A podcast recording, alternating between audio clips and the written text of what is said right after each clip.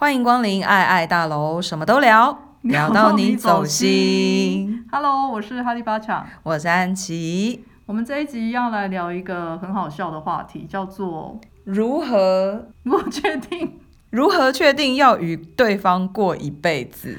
好靠北的一题哦，对，非常靠北的一题。但是我觉得八强，你那个时候在下这一题的时候，你是不是想到我跟某人在一起这么久？应该是说，我觉得大每一个情侣在一起的原因都不一样。我是到年纪很大了，我才能够理解为什么他想跟这个人在一起的一些原因。嗯，即便这个人在我眼里有一些缺点，但是为什么他义无反顾的想去跟这个人在一起？我以前年轻的时候是无法理解的。所有我的朋友年轻的时候都无法理解。嗯。然后我一直到比较年纪大了，有了自己的感情生活，然后可能有一些历练了。你说历练也没有啦，我也就是只有我老公一个。但他就是你老公了呗。对啊，你也是精挑细选好吗？我也不到精挑细选，我觉得就是业力啊，就是坚持啊。没有，我觉得你有你的坚持，当然业力是一个啦。可是我真的觉得你在择偶这件事情上面，哎，我跟大家讲哦，如果有机会的话，真的要听八强讲讲如何选择另一半。我觉得这是他非常厉害的一门功课。可是这哪有办法讲？嗯，我以前跟你们讲，你们都没有要听啊。我以前没有觉得你有在讲，就是小。时候我没有理解到，我说真的，只觉得我很难搞，对吧？我只是觉得你好多坚持，哦，对，是真的。就是当然，后来长大了，我们聊多了，我理解那个其实就是那个其实是你的一套方法，嗯、不管那个方法是从哪里来的，我只能说我现在看你老公跟你，我觉得你是对的，就这样啊，这是事实啊，希望啊，对啊，只是比较希望，但是如何跟对方，为什么决定跟确定要跟对，我跟你们讲，我们刚开始要录这一集之前。我们在按录音之前呢，安琪还在那边跟我讲说，因为我不知道这一题我要讲什么，我没有什么好讲哎，然后我就回他说，嗯，那你跟我讲一下你为什么要跟他在一起？他就说，来自己讲，因为我就是硬要跟他在一起。然后我就回问他说，什么叫硬要？然后他就开始想要讲一大堆。我说现在等一下，stop，我现在要开始录音，因为我不觉得你不能讲这一题，因为你明明就很多东西可以说。好，为什么讲说是硬要？我觉得我们从前面回到前面来讲好了，就是刚刚我讲说，所有我的朋友们年轻的时候一定都不觉得，就是我应该跟这个人在一起，因为我前面可能提过，就是我跟我现在的这个老婆呢是我的初恋嘛，然后大学二年级在一起就一直到现在。那小时候他是一个脾气非常火爆的人。就是我们有非常多的冲突，那这些冲突会让我身边的朋友觉得我跟他在一起是不好。那为什么我说我是硬想要跟他在一起？当然不是一开始在一起的时候就有这个想，那个时候只是觉得真的很喜欢这个人。但是你说喜欢他哪里呢？小时候真的是说不出来，大概只能够回归到。八强之前说过的，就是业力爆发，就是可能跟这个人不知道几生几世就纠缠到现在，就这辈子就一定得要在一起。但是那个时候我有一个想法是，如果我可以跟这样的一个人，因为我知道他也很爱我，当然我们冲突很多，可是如果我可以跟这样子的一个人建立起一个健康的关系，那是不是也是一件很好的事情？就很辛苦啊。当然很辛苦。小时候其实没有想那么多，可是小时候有那个时候就有一个模糊的想法，就是我希望这个人可以好好的跟我在一起，然后我们可以一起建立一个生活。那也还好，他一直都没有变。我的意思是说没有变心。对啊，嗯，也可以这么说。但是其实我想在他的角度，他觉得还好，我都没有变心。嗯，因为我中间还出了国，嗯，然后就是也有很长一段时间我们没有在彼此身嗯嗯，然后当然确实啊，在我的角度，我也会觉得还好，他没有变心，嗯，但我讲一句很贱的，我觉得跟我在一起，他也很难变心，嗯。嗯，怎么说？就是我我很小的时候跟他讲过一句话，嗯，我说如果你找得到这个世界上有第二个人比我还爱你的，你就去没有关系，嗯。哦，你们小时候都是呛这么？对啊，就呛很凶啊，小时候呛超凶的啊。我就是直接呛他这一句啊。嗯，所以你也吃定他，就是真的很爱你吗？我吃定他找不到第二个可以忍受他的人。哦，原来是因为这样。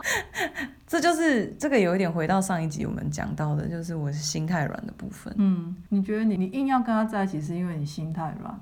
说真的，我也不知道为什么那个时候这么坚持，一定要跟这个人在一起。你现在要我回想原因，我说真的不知道。那你们后来结婚，嗯，总是会考虑为什么要结婚吧？哦，结婚很简单呢。我知道，就是你之前讲过那些，可是我要你站在比较情感上来分析，你不要跟我讲什么，因为报税啊。没有，站在情感上其实没有什么好说的，因为我就我也没有想要再去找别人啊。嗯，这当然是一个很大的，就是说我的人生已经有二十五年的时间都跟这个人在一起，嗯，而这个人现在成长到，就是我也在成长，他也在成长，我们一起长大到了现在这个状态是，接下来讲这个非常的肉麻，大家忍住，就是我每天早上醒来看到他躺在我旁边，我都觉得很开心，即便到今天，即便到今天，即便今天早上，嗯。嗯我起床眼睛睁开的时候，我们两个人手是牵着的。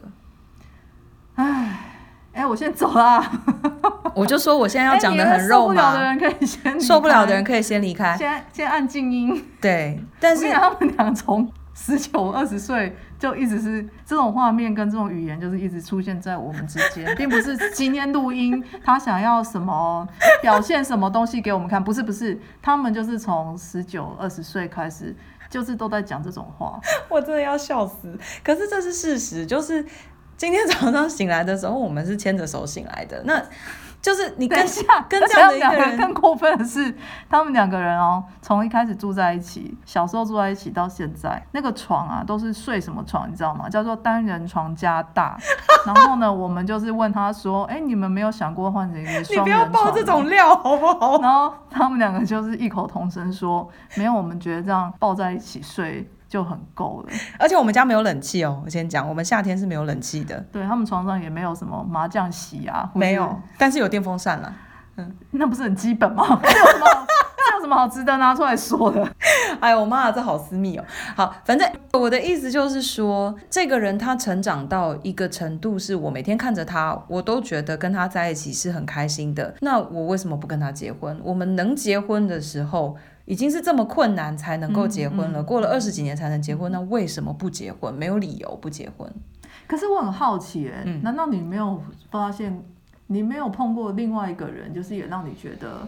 跟他在一起很开心，然后你不一定要爱他或喜欢他，你只是觉得跟这个人相处也还蛮开心的，都没有遇到没有遇到这样的有啊，但是朋友或者说有。同事或者什么的。有啊，可是你就不会，你没有想要跟他过一辈子啊，嗯，就是过一辈子的那个点，对，我觉得过一辈子的那个点对我来说是你可以想象有他的生活是愉快的，嗯，做任何事情一起去做任何事情都是愉快的，我。我们我跟我的伴侣在很小的时候，我们其实就会一起去做一些事，比如说一起去旅行，一起去买东西，一起一起去经验很多事。因为我们在一起的时候年纪很小，那我们彼此的兴趣。一开始的时候当然没有完全一样，可是我们都很想要让对方更了解自己，更更知道自己喜欢的东西是什么。所以他带着我看篮球赛，嗯，我带着他听古典音乐，嗯，看小说，就是我们是慢慢这样子一起培养共同的兴趣，就是他把他的兴趣变成我的，我把我的兴趣变成他的。所以我们其实是在这个过程当中发现，其实我们两个人一起去做任何事情都很愉快，包含甚至去旅行。其实很多伴侣就是交。交往到一个程度，然后一起去旅行，回来之后就不行了。嗯。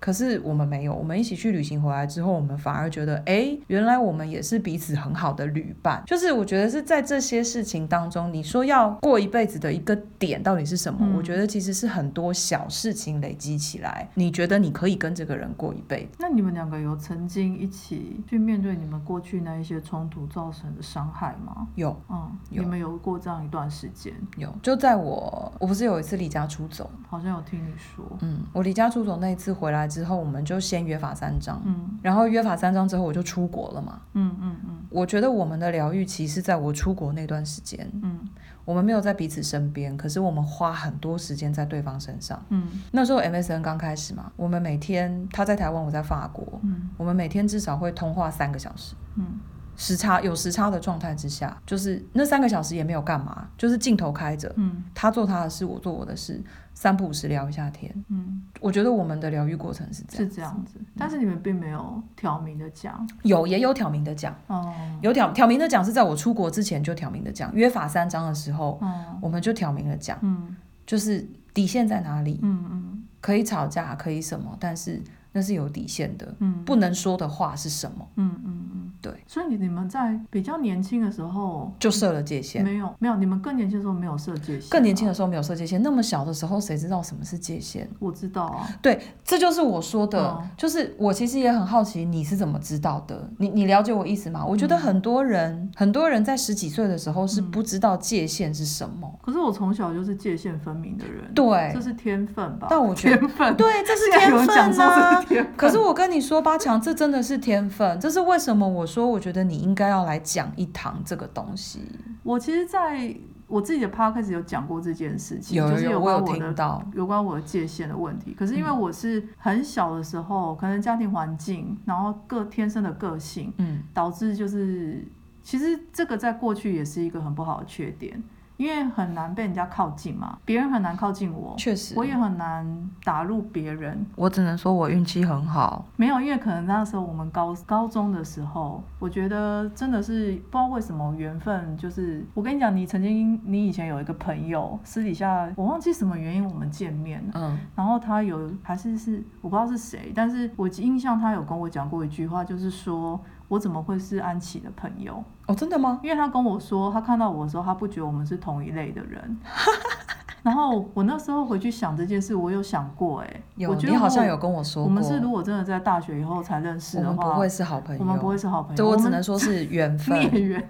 对，就孽好啦，孽缘，嗯，就是缘分的关系才会变成朋友哎，因为是完全个性啊什么完完全全相反的，是。对，而且他们、嗯、安琪他们这一群朋友也算是嗯有打破我的在高中的时候打破过这个界限，嗯。然后让我觉得说，哦，原来界限外面是什么样子，嗯，嗯，然后才慢慢的去。可是我觉得原因很大原因是因为他们是带着爱跟我做这件事情，他们不是想要挑战我，就是说，哦，原来你今天在这边，然后我要来踩踩看。他们不是，他们是比较是用爱的方式告诉我说，其实可以走出这个界限，然后去试试看说别的生活方式，或是。看看别人在想什么，而不是把自己一味的关起来。小时候真的没有想那么多，所以我也很惊讶，说你们在很小的时候在一起的时候是没有界限，完全没有。那个时候这样怎么生活啊？但我跟你说，而且也没有住在一起。呃，我的没有界限，一个很大的来源是我的母亲。为什么？他是一个人都不知道尊重别人底线的人，而我是。嗯我是从小一直退让，我是退让习惯的人。嗯，辛苦了。嗯，但这这个就是这没有这没办法。嗯，然后我反而是在跟我女朋友在一起之后，开始学习界限这件事情之后，我才慢慢的在我跟母亲之间，去建立那个界限。嗯，而且我必须说，我真正跟母亲之间可以建立一个完整的保护自己的界限，一直到我快要四十岁，嗯嗯，它才真正的被建立起来。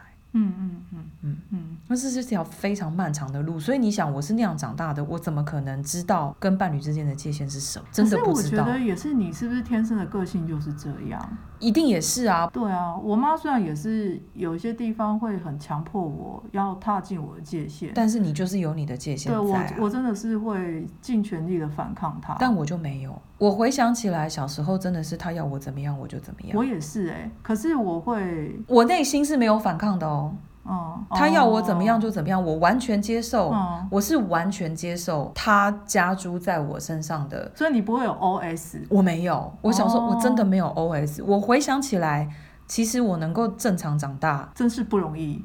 是因为我爸爸一直在中间做一道墙。嗯嗯嗯，我都要哭了。哭啊。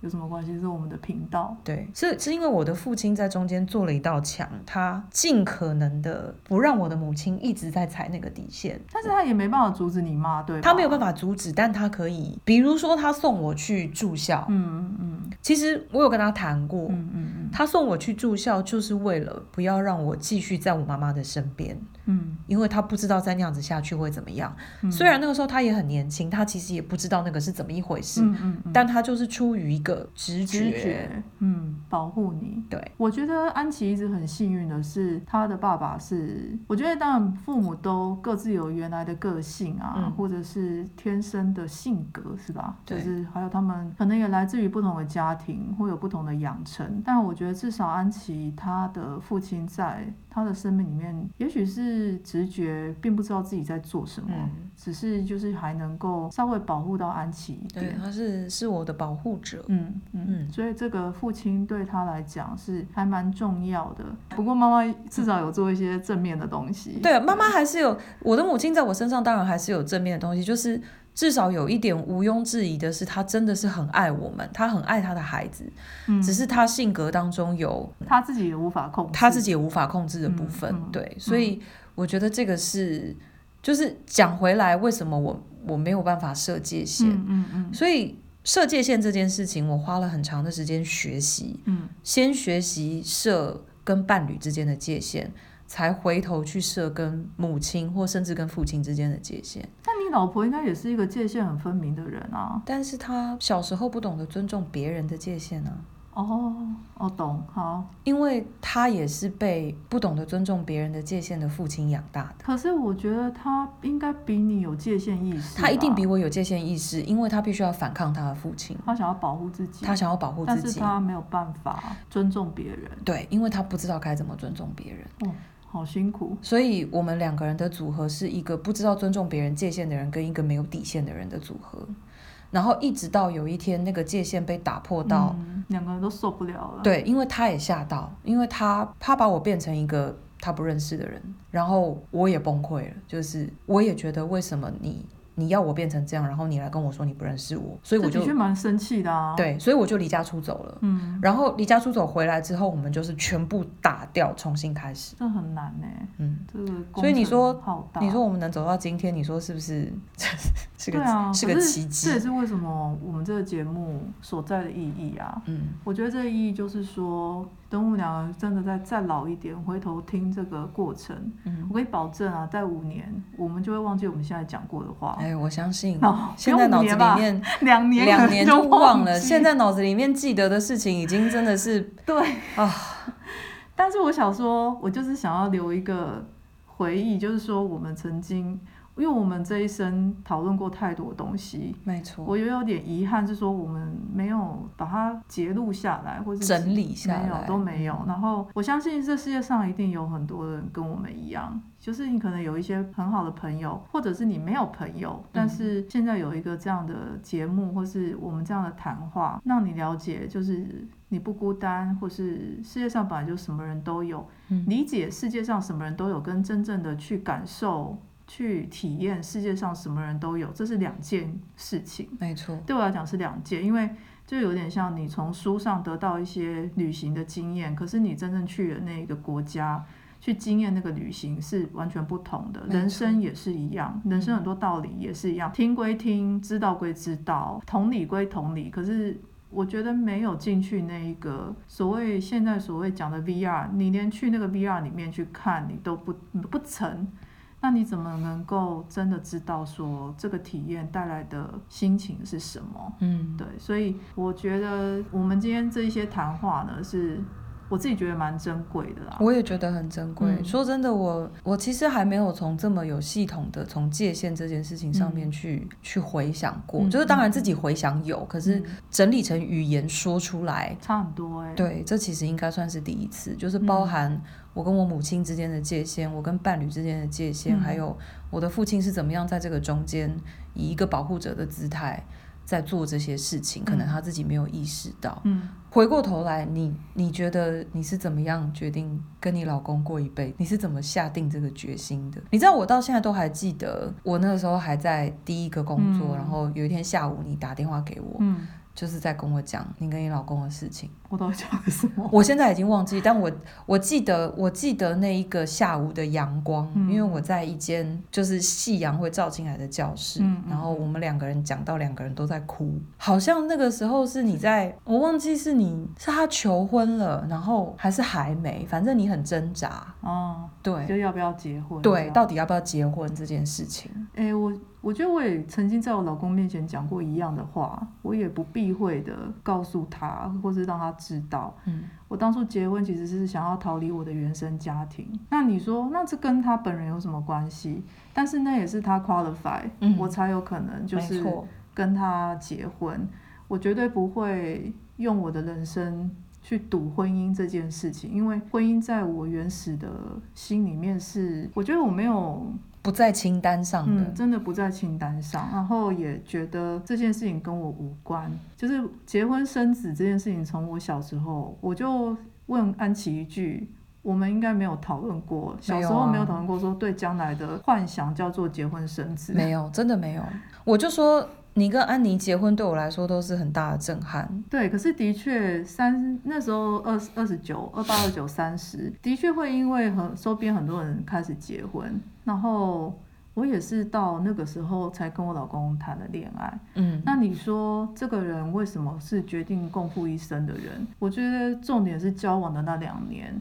我觉得在界限上，嗯，我确定了很多事情，嗯嗯，然后这个事情是我虽然不能保证它永远不变，嗯，可是我觉得至少，我觉得十年内可以不变，它符合你的那个标准，对，就是十年内可以。我对于婚姻或是对一个对象，我从来不把它当做永远。我的那个永远意思是说，我嘴巴上会当然会希望说他永远爱我，我我永远爱他，嗯，或是我们。如当初一般的珍惜彼此的，一直到老。嗯，这个我想是它不梦幻，因为它是一个非常艰巨的执行。是啊，它这是需要执行。我我，我，我小时候只要听到有人说什么要爱某人一辈子，我都想说哇，你要怎么执行这件事啊？你怎么做得到？对，就是我，我永远都是在想，因为我是。比较执行的人，嗯、我不知道怎么执行这件事情。嗯、我不知道，就是说，可能是因为我的原生家庭太变化了，嗯、所以我看透了很多。嗯、就是这种，怎么可能不变？嗯，对，怎么可能永远？嗯、我觉得这辈子唯一对我守信的人只有一个人，应该就是我妈妈。嗯，就是你的母亲会永远就是答应你的事，她会做到。然后我只相信她，因为虽然她带给我很多伤害，可是我觉得我的妈妈在信守承诺这件事情。她是做的很好的，他答应我的事情，他永远都会做到，而且他绝对不会反悔。嗯，当然这也是一个很不好的家庭教育，因为等于说，我如果答应别人事情，我也就非得要做到不可。所以这就是一个传承吧。但是就是因为这样，所以好像是导致除了他之外，我对任何人我都是怀疑的心，就是我不会抱着说这个人他，我心里面内心深处会知道他不会爱我一辈子。可是这不是因为我很悲观，是。因为我知道人就是这样，就是这样，我知道人就是这样，所以我觉得我的妈妈，她大概是我唯一在世界上在承诺这件事情上是让我很信任的。嗯，对。嗯、然后、嗯、当然她也有别的缺点，可是我觉得对一个孩子的成长来说，她至少在我很动荡的童年里面，她给我一个比较稳定的基础。其实这个真的很重要，哎。对，然后、嗯、那我们在那么动荡的童年，她。给出这样的承诺，其实对他而言是非常辛苦的。是对，因为他那时候也很年轻，他那时候也不知道该怎么做，但是他只有傻傻的去相信说，他如果答应他的孩子做什么事情，他一定要为了这个孩子做到。所以，也许是因为这样，所以我也看透说，哦，原来人心不可能永远。所以我对于选择的对象，我就是那时候只觉得我老公大概五到十年内，我能够确定他可能不会改变。嗯，然后其他人我就不确定了。嗯，因为我也懒得跟他们相处。我懂。然后我也不想再磨合了。加上我老公那时候，他有答应我一件事情，嗯，就是我们俩只有我最大的底线。我那时候我跟他讲，我最大的底线只有一个，嗯，就是我们任何一个人都不可以失智。因为我说，我们今天开始，只要我们一结婚，我们会遇到很多事情。嗯，如果只要有一个人意志不坚，嗯，失去志向，嗯，我不是指那个我知道，我知道，就是、你讲的失智是志向的志，志气的，就是一个心意那个志。我们不能失去志，就是不能失智。然后那个只要任何一方失智，这一个这个关系一定会崩溃。是，对，只要因为生活很辛苦啊。对，就是超级辛苦嘛。嗯、就是我相信有。不是那种辛苦，不是说你真的是去去路边乞讨或什么，没有没有没有，不是不是餐风露宿那种，就是生活本身 就是一件很辛苦的事情。对，然后如果你没有一个很给你甜美的人在身边，你如何度过这个辛苦？那你不如不要有这个甜，哎，你不如不要不要有这个人。就是如果这个人给你的是更辛苦的、更加添。问题的，嗯或者是更加添心心力交瘁的事情的，那不如不要有这个人。对，对，所以那时候他有答应我说他不会失智，嗯，所以我们每次在遇到很多危机的时候。我 们都是用这一个规则在检讨所有的每件事情。可是其实这个真的很重要啊，因为这个其实就也是像我刚刚讲，这就是约法三章的一部分啊。对，可是因为我觉得这件事有点形而上，它并不是说什么我们存款至少要有少，然后什么一定要有车子房子，就是比较不是类似像这种的。你知道有曾其实曾经之前也有人问过我说，我跟我我跟我的另一半是怎么样可以走到今天？嗯，我们两个人虽然没有讲好，嗯，可是。我们每过一段时间，我们就会重新讨论我们对现在的生活的看法，嗯，跟对接下来生活的想象跟期待，嗯，对，他是一个很实际的人，就是你知道他跟你一样嘛，摩羯座，他是一个很实际的人，把我们星座爆出来。就之前好像讲过了，没有啦啊？真的吗？之前没有讲过吗？哦，好吧，没关系。呃，反正 anyway，就是因为我们有一天可能会来检讨摩羯座，非常值得检讨的一个星座。OK，没有，但是，但是我必须说，摩羯座在我的生命当中带给我很多。我觉得是在 discipline 这件事情上面，不管是八强也好，我的伴侣也好，其实真的在我 discipline 这件事情上面给我很大的帮助。这是我很诚实的说，谢谢你的。对，好，但是就是我会，我们会不定时的停下来，在现在这个基础上，嗯，去检视我们现在的关系，嗯，现在的生活，嗯，然后跟我们接下来想要什么样的方向或生活。我觉得这个其实跟跟你们在讲的，就是不能失智这件事情，以及用这一个条约来检视生活当中每一件事，我觉得其实是很类似的。嗯，我认为一段伴侣关系要能够长久。其实这一种不定时的检视是非常必要的。应该是说，我们当然也有别的规则啦。但是，我们的规则当然是依照彼此的个性订立出来的。只是我觉得失智这件事情会危及到，它会危及到每一件事情。嗯，只要任何一方。只要失去了，啊、放手了，嗯，所有东西都撑不住。所以我那时候跟他结婚前，我之所以提出这一个，这真的是好像真的是唯一的。嗯，因为我不要求他有钱，嗯，然后我也不要求他什么长得帅啊。然后或者是都没有，他长得也不差，你不要这样。没有，可是他就是 不是帅嘛，跟年轻的我比起来就是天壤之别啊。对啦，是没有错，确实。因为其实很多，我不是往自己脸上贴金啊。哦，绝对不是，因为八强年轻的时候真的很正，你现在也很正，好吗？我现在不正，我现在是肥大神。但是我的意思是说，在我比较年轻的时候，很多人看到我跟他站在一起。就会觉得鲜花插在牛粪上，真的，而且还有朋友是直接把我私底下拉到旁边去，就说说你怎么会嫁给他？你怎么会找这样的人？嗯，但他不差，他气质很好啊。但是就是就是我知道啦，就是一般人 还是我的朋友都是都是很看外表的。没有，就是一般人如果看外表的话，就是好啦，我可以我可以理解，因为他真他不帅，嗯，可是。他身上有一种气质，嗯，比较少人看得到的东西。就你知道某人有跟他一起工作过吗？对啊，那那时候某人就跟我讲说，不会啊，我觉得他很不错啊，嗯嗯。谢谢他的赞，能够被摩羯座称赞，真是不容易。可以回去跟他讲一下，谢谢他。好，好，好，我会回去跟他说谢谢他。可是我意思是说，我觉得我那时候对于这个失智是一件事情，嗯、另外一件第二个条件就是，我觉得至少他我的这个对象他不会觉得我是一个很奇怪的人。哦。就是我做什么东西，嗯、他都觉得可以啊。嗯。他比较他接受你做的事，嗯，他接受度很大，所以我妈妈曾经很常。一段时间一直在关心我的事情，就是说我没有去工作，嗯，为什么我的老公从来没有意见？嗯，他很惊讶，他觉得为什么我们这个年代会有这种人？嗯，因为他说我们这个年代应该都是双薪家庭，然后男生都巴不得女生一起去赚钱，可是为什么我的先生？他却可以容忍我，就是不去上班。我我觉得他也不是容忍呢，他就是真的，就像你讲的，他他接受你做的决定。对，然后他也会告诉我说：“你就是你啊，这就是你的样子。嗯”这很重要。所以他对于呃讲难听一点，他对于世事是没有，不敏感，对，很不敏感。他活在自己的世界。可是往好处看，就是说他也不会拿着外面的条件来要求我，说身为一个太太，你该做什么？你既然没有生小孩，你为什么不去赚钱？嗯，或者是我为什么要帮你付这个付那个？你又不是。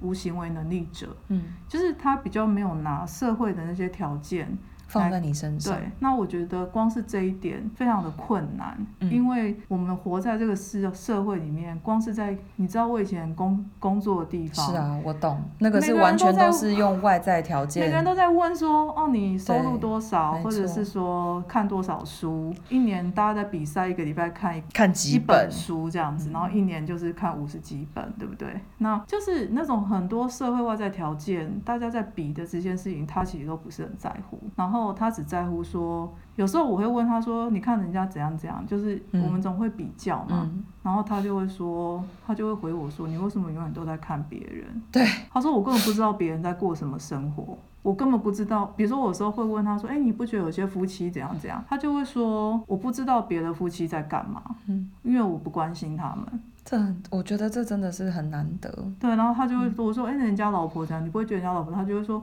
我不知道别人，因为我不认识他老婆。’然后我也不想认识他，他就会回我这种，就是因为我毕竟还是有时候会有世俗的一面。对啊，会啊。可是我每次问他，我说你都不会觉得别人怎么样怎么样，他就会说，可是我我没有拿过这两件事情放在一起想，哎，因为对他来说那不重要。对，或者是他不，他关心的事情不是这个，他只关心他关心的。然后你也可以说他活得很自己的世界，就很自我啊。对，可是这样子有也会有别的代价。只是那个代价只有另外一半知道而已。我我觉得这个代价这件事情，其实你刚刚讲的这东西也有点像我跟我另一半的模式，嗯、就是我常常都会开他玩笑，就是因为我是一个没有什么对物质上，就是当然你知道我们很喜欢用好一点的东西或是什么，但是我没有要求他要有一个很好的工作，或者是。要一直在工作上、成就上追求，比如说加薪或什么这些事情，我从来都没有要求过他。然后有时候我们在看一些，比如说综艺节目或什么的，然后他就会讲说：“哎，你也从来都没有想过要要求我这些。”嗯，就是，但是对我来说，这个东西不重要，因为这个东西重要的是我们在一起的时间，就是我们相处的时间，嗯品质是好，然后我们想做什么。想去哪里，想要一起去完成的事情，我们有能力可以完成。我们赚进来的钱足够我们做这些事，这样就好了。嗯，就是这是另外一种，就是说，当然这也会遇到一个难题啊，就是说真的，比如说需要什么很紧急的钱啊，对。就是比较会没有，对，就会没有。对，那这个就是说比较年轻的时候可能少想的这一块。对，但是现在我们也开始有在存这一，啊、就开始会在准备这些东西。嗯、所以我其实真的觉得必须要另外一半，不知道可能我们这种人啊，就是必须要另外一半对世俗的事情没有什么，没有什么太大的 想望。就是说没有什么竞争力啦，对，我们就我们本来就是没有什么，我们真的没有什么竞争力，我们就是没有什么竞争力啊。就是我们站出去跟人家比，就是比人家弱一截。我们有一集也是有在讲说，就是比人家弱一截。没错，我们确实是，我们确实是没有什么竞争力的人种。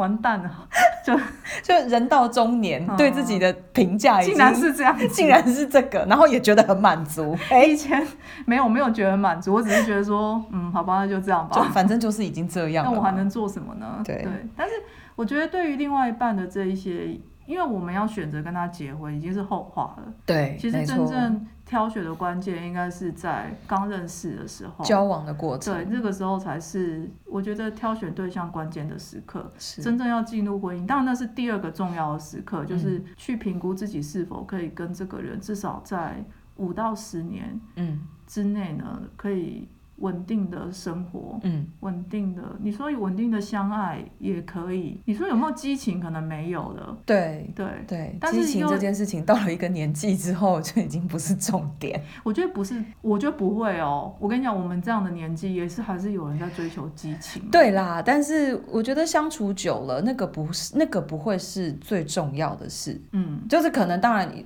啊，因为我们真的在一起很久，你说有没有？还是有，可是它不是最重要的事情，嗯嗯、不像小时候那样子。嗯嗯，嗯对，那相爱这件事，其实对我来说，爱这件事情是很多不同的面向的。嗯，就是它不一定是激情之爱，它可以是生活当中细水长流，你随时看到这个人，嗯，就算他只是在厨房煮个什么东西，你看他都觉得很可爱，那也是一种相爱。嗯、对，对，又有人在放闪。我以为你已经习惯了，没有，我放闪还是要点出来，让大家，让大家。你为什么就不能让我默默就这样带过去？没有，我就是要点出来，说到底是多爱放闪，就是要放闪，好吧、嗯？所以这一集我们就是稍微浅聊，但中间是有一些哭戏的部分，大家可以略过。好，谢谢你的收听，谢谢大家，拜拜，嗯、拜拜。